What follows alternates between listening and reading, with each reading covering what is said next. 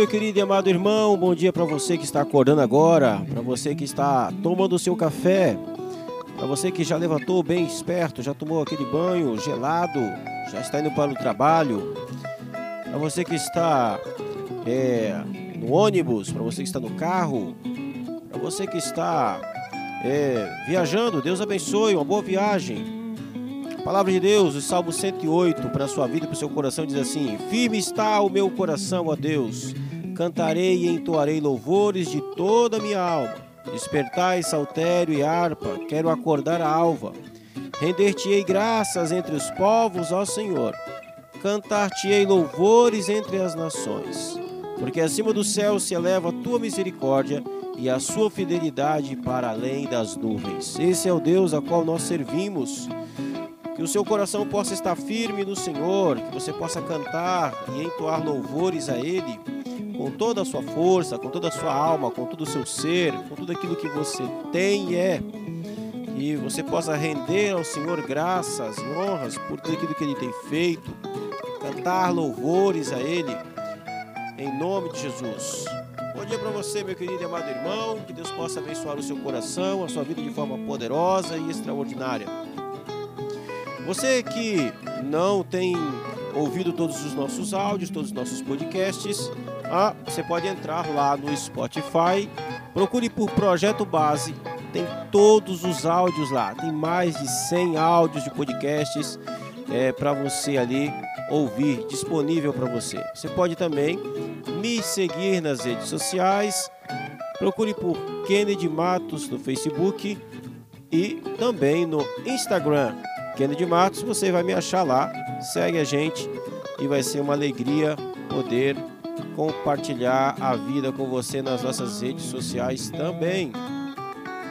Você também pode encontrar vídeos, mensagens é, minha, do, do pastor Cássio, pastor Felipe e muitos outros, é, também lá no canal Promessa Santana. Entra lá, se inscreve é muito bom, é muito importante. Vai ser uma bênção poder ter você ali participando também nas nossas celebrações e nos acompanhando.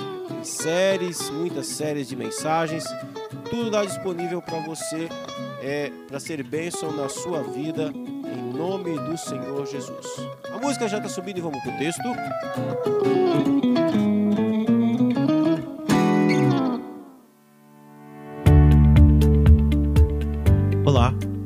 Kennedy Matos e você está no meu podcast. Toda semana uma nova mensagem para você, a exposição e explicação do texto bíblico. O meu objetivo é que as mensagens pregadas na minha igreja alcancem também você que está longe.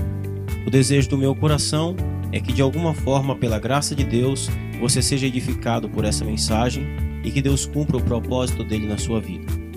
Você também pode compartilhar essa mensagem com seus amigos, com seus contatos, nas suas redes sociais. Vamos à mensagem e Deus te abençoe.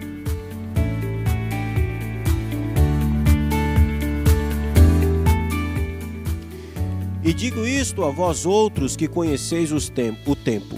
Já é hora de vos despertardes do sono, porque a nossa salvação está agora mais perto do que quando no princípio cremos. Vai alta a noite e vem chegando o dia. Deixemos, pois, as obras das trevas e revistamo-nos das armas da luz. Andemos dignamente, como em pleno dia, não em orgias e bebedices, não em impudícias e dissoluções, não em contendas e ciúmes, mas revestivos do Senhor Jesus Cristo, e nada disponhais para a carne no tocante às suas concupiscências. Romanos 13, 11 a 14.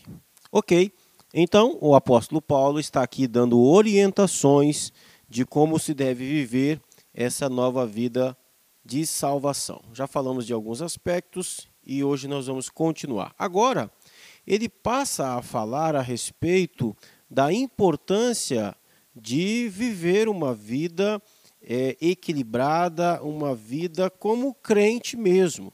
Né?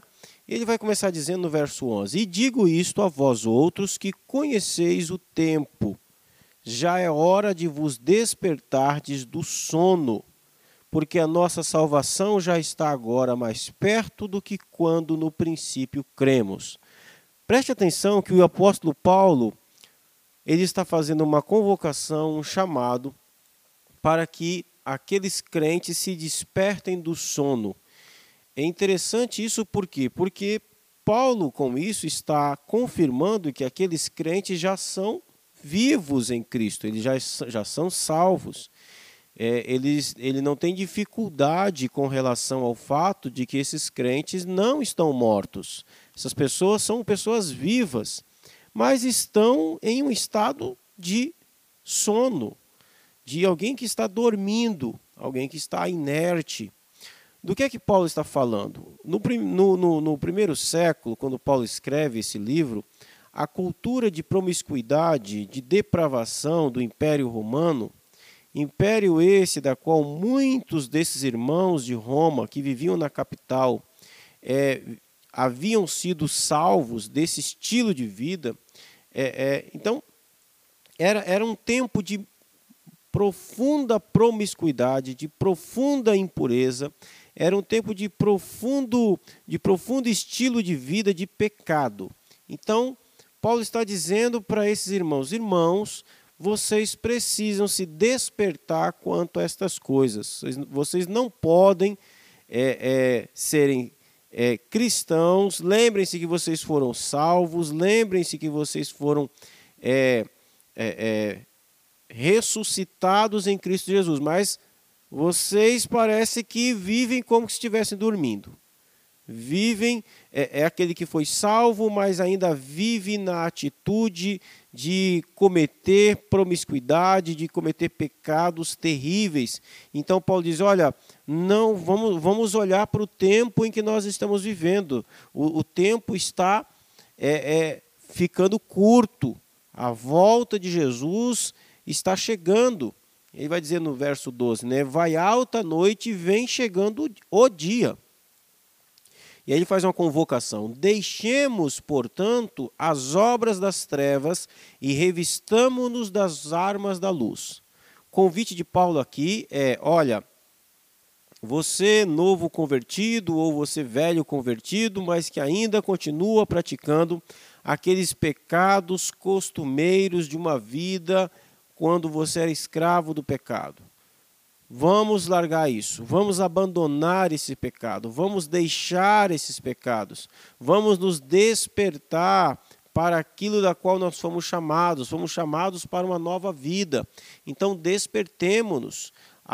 o tempo está passando, o dia do Senhor em breve acontecerá, voltará. Então deixemos as obras das trevas. Olha que interessante.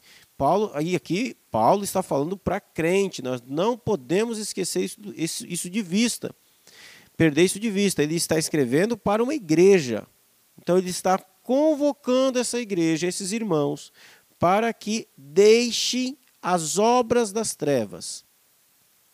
É, precisa haver sempre um policiamento, sempre uma alta análise é, com relação às nossas obras, à vida que nós estamos vivendo.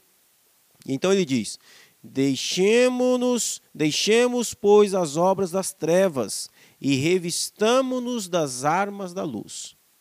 Olha que interessante. Aí no verso 13 ele diz: Andemos. É engraçado que Paulo se inclui, né? É compaixão.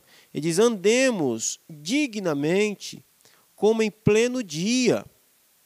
Como é que é andar como em pleno dia? Paulo aqui está fazendo o contraste com a noite quem pratica as coisas à noite se dá ao luxo de esconder as obras más na escuridão da noite. Então o que Paulo está dizendo, olha, andemos de forma digna como em pleno dia. Ou seja, se o que você anda fazendo, vivendo da sua vida, a pergunta é: o que você anda fazendo, o que você anda vivendo da sua vida, isso pode ser visto claramente por qualquer um? Há algum problema? Ou você está vivendo uma vida vergonhosa, ou você está vivendo uma vida onde o que você pratica, o que você pensa, o que você diz, o que você fala, não pode ser exposto, não pode ser visto, não pode ser ouvido. É, se Paulo estivesse pregando hoje, escrevendo essa carta hoje, talvez ele diria o que há no histórico do seu celular, quais são os sites a qual você anda navegando, o que é que você tem visto na internet, quem você tem ouvido, como você tem vivido a sua vida. Então, ele está dizendo: olha, andemos dignamente como em pleno dia. Que a sua vida seja um livro aberto, que você viva de cabeça erguida. E aí ele vai dizer: não em orgias, não em bebedices, nem em impudicícias e dissoluções, não em contendas e ciúmes. O que, que quer dizer essas coisas, né? Eu li aqui numa versão mais tradicional da Bíblia, mas a gente vai trazer o que significa isso. Quando ele diz assim, olha, não em orgias, isso aqui é fácil, né? Ele está dizendo, olha, não participe é, é, é, de, de orgias. É interessante porque para o cidadão romano do primeiro século, participar de orgias muitas vezes era algo comum. Fazia parte, na verdade, dos cultos religiosos pagãos. Eram as festas aos deuses que aconteciam que sempre terminavam em orgias. E Paulo diz: não, irmãos, abandone esse negócio. Não, abandonem isso, não façam isso. Abandone essas festanças desregradas. Abandone a bebedeira, a bebedice. Não, o crente não, não, não pode não pode viver bêbado, não pode viver na bebedice. Isso é escravidão. Abandone isso. Olha que interessante, Paulo está fazendo uma proclamação, uma conclamação para que esses crentes abandonem essas coisas. Interessante. Então, abandone isso. Ah, então quer dizer que na igreja de Roma tinha, então pode ter? Não, Paulo está dizendo para abandonar. Abandone essas coisas. Abandone também a, a impudicícias, significa promiscuidade sexual, pornografia, é, desejo sexual descontrolado. Abandone essas coisas, Paulo está dizendo. Abandone também as dissoluções, que são as práticas imorais de todos os níveis. Práticas imorais, seja no falar, seja no proceder, seja no pensar, abandone essas, essas imoralidades.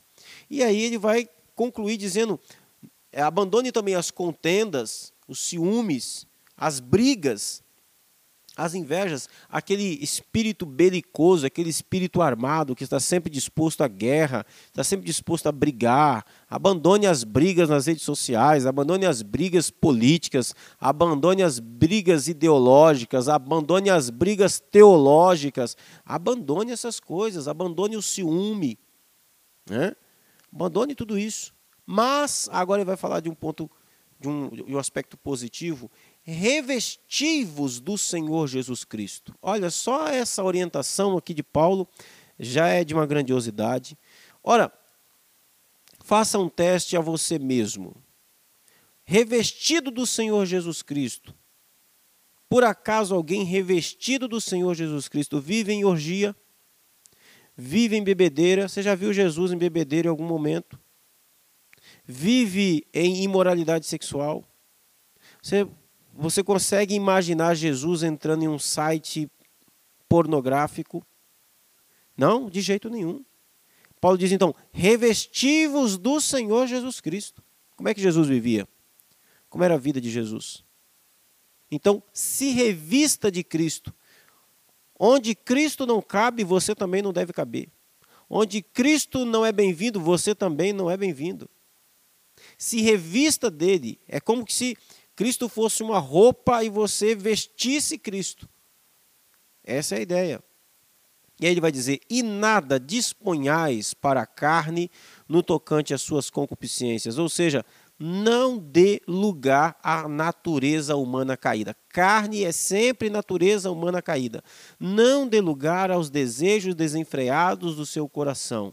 Domine seu coração, domine os seus olhos, domine suas mãos, domine as suas pulsões, domine as suas inclinações, domine as suas afeições. Não dê nada, não sustente a sua carne, não flerte com o pecado, não sustente absolutamente nenhum desejo mal, nenhuma concupiscência, não alimente essas coisas.